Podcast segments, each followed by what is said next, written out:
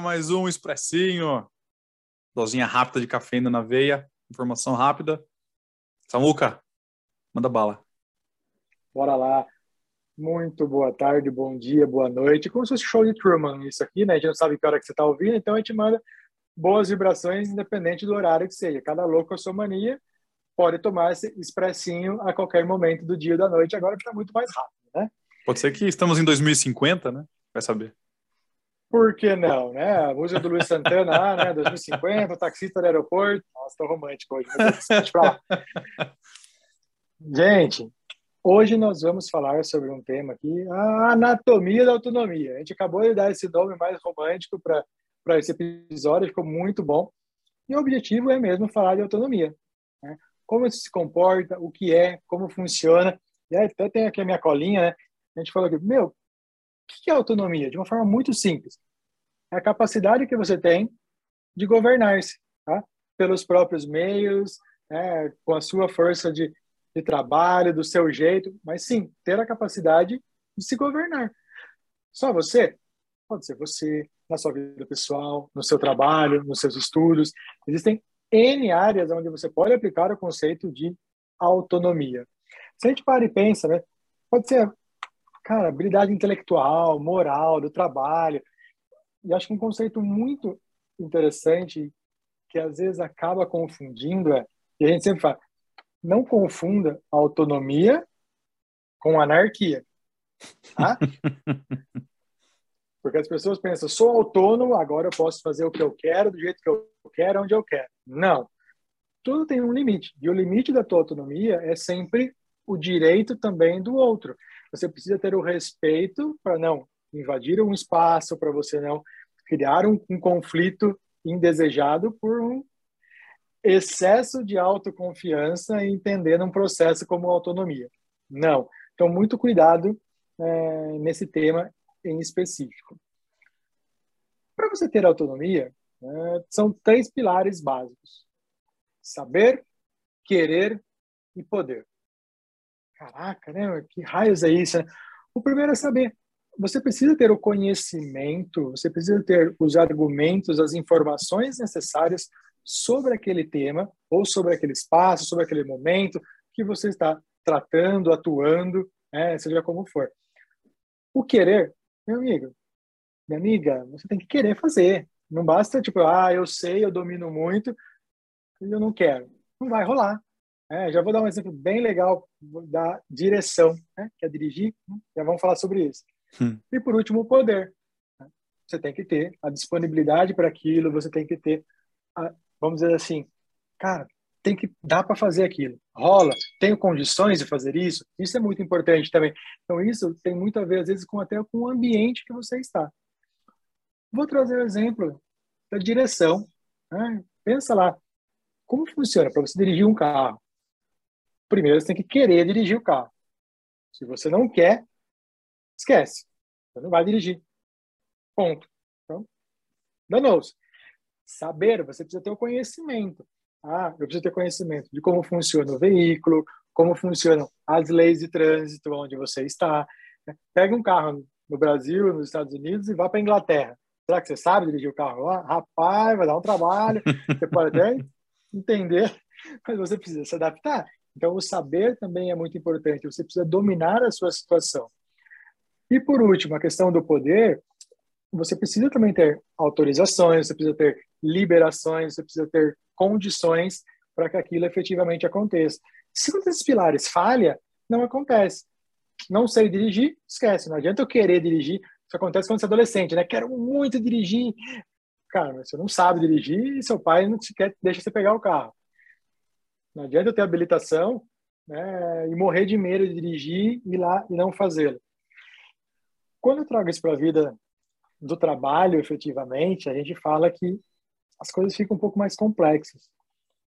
É, Rafa, pergunta, quando você estava na escola, lá, lá quando você era molequinha, quarta, quinta, sétima série, você podia escolher a matéria que você ia estudar, você queria ir no banheiro, você podia sair qualquer hora? Como é que era? Ou não? Você tinha regras para seguir, professores? Faz muito tempo, eu mal lembro disso. Ah, não. Imagina, né? Quadro negro, lembra? os quadros nem eram verdes ainda. Não era nem verde ainda. Giz. É, é, o professor entrava assim de lampião com, com, com, aquela varinha com fogo assim, para ter luz na sala. É. A gente parava os cavalos lá de fora, né, da escola. Não, tô brincando. não, de jeito nenhum. A, grade é definida, você vai na grade que está definida, né? Você não tem escolha. E é muito comum, se você é um aluno mais extrovertido, mais alegre, ou você é mais elétrico, você já era taxado como um aluno fora da curva, que você era bagunceiro, que você era aquilo. Ou seja, desde que nós somos crianças, o sistema ele nos induz a um esquema de comando controle, onde eu mando e você obedece. E você é educado para isso. Tá? É esse, o sistema te educa para isso. E isso limita muito a autonomia. Né? A hora que você, às vezes você até sabe o que tem que ser feito, você, puxa, você às vezes até quer fazer alguma coisa, mas você não faz, você não tem aquele intuito, aquela coisa sua de ir lá e buscar, porque você foi educado, doutrinado para não fazê-lo.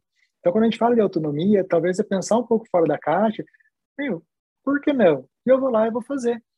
Quando você traz isso para o mundo do trabalho, cara, você conhece quais são as metas, objetivos da tua área, da tua equipe, da tua empresa? Você sabe qual é o seu papel? Uma pergunta. Você precisa do teu chefe, do teu gestor te mandando fazer alguma coisa? Por que você não vai lá e faz? Né? Muitas vezes a gente fica esperando aquilo acontecer e não toma uma atitude de fazê-lo também. E por último, às vezes você está num lugar, num espaço, onde realmente o sistema não lhe permite. Empresas retrógradas, né, ou velhas, idosas, desgraçadas, elas bloqueiam. Você viu que é, irrita isso, né? Elas bloqueiam, às vezes, o seu pensamento, eles te impedem de fazer muito hierarquizadas também. Por isso que as grandes startups ou empresas de tecnologia grande aplicam muito esse conceito, para as pessoas serem mais autônomas, mais rápidas e para fazer. Rafa, quer comentar alguma coisa antes de deixar um desafio, os benefícios aqui? Não, eu só eu, eu quero. Eu, não, não quero, né? Mas já comecei a fazer comentário. É... Eu posso fazer comentário? Não, não, sei, né, cara? Tudo bem. Será que né? eu sou autônomo fazer um comentário? O... Não, você, você nem criou isso daqui, você não pode, você não manda nada. É engraçado o exemplo que você deu, eu acho muito bacana, a ideia do, do, do controle, do comando, que a gente é doutrinado nesse sistema, né? E isso fica na cabeça até hoje. Um exemplo clássico disso é em reunião. A gente usa uma técnica em reunião que a gente, os professores usavam na escola. Ah, assim, a, a, esse é só um exemplo dentro do fator escola, na verdade. Não sei se tem muito a ver com autonomia, mas a gente usava esse modelo de quando o professor quer chamar a atenção da sala, que tá todo mundo meio perdido, todo mundo meio avoado, ou, não prestando atenção, o que, que ele fazia? Ele fazia uma pergunta para alguém chamava a pessoa. Quando ele fazia a pergunta para um, todo mundo, opa, levantava a antena, o professor fazendo pergunta. E esse modelo funciona até hoje no escritório. Você tem uma reunião, todo mundo está meio sonolento, o assunto está meio enrolado. Se você faz uma pergunta para um, você pode reparar que o comportamento é de escola. Todo mundo, opa, está fazendo pergunta. Deixa eu ficar esperto, chamou um nome. É, mas é, eu, eu pegar, puxei essa história de, de, um outro ponto que eu ia comentar, né? A questão do, do poder. A, essa doutrinação que a gente passa ao longo da vida de, de essa questão dos comandos, né? A gente talvez queira fazer, talvez saiba fazer, e o poder fica ali, será que eu posso fazer, né? Fica aquele negócio, aquele gancho te segurando, falando, eu posso, mas eu não sei se eu posso.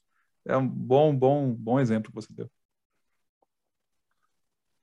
Eu acho que é, essa é a chave. Saber, querer e poder. Essa, esse trio né, de, de pilares, eles facilitam todo o processo. Então, todo, tudo que você fala, ah, quero ser mais autônomo. Quer ser mais autônomo? No que, que você quer mais autônomo? Cara, então estude mais sobre esse processo, entenda melhor como ele funciona, né? onde eu quero chegar, para que serve. Tenho isso. Cara, você precisa se movimentar buscar isso, querer fazer, se organizar, estudar. E, por último, às vezes o ambiente não existe. Crie o ambiente. Né? Quando a gente fala de não poder. Cara, crie um ambiente para que ele seja possível de ser feito. Né? E aí vai facilitar com que as coisas efetivamente aconteçam. Se meta, meta cara. Gente só tem benefícios. Tá? E os benefícios normalmente são melhores resultados, as coisas são mais fáceis, satisfação, engajamento das pessoas. Então, invista nesse processo de autonomia E outra coisa legal é dê autonomia para as pessoas que estão à volta de você, seja seus liderados, seja seus amigos, seja na sua família. Você só tem a ganhar com isso, tá? Um abraço!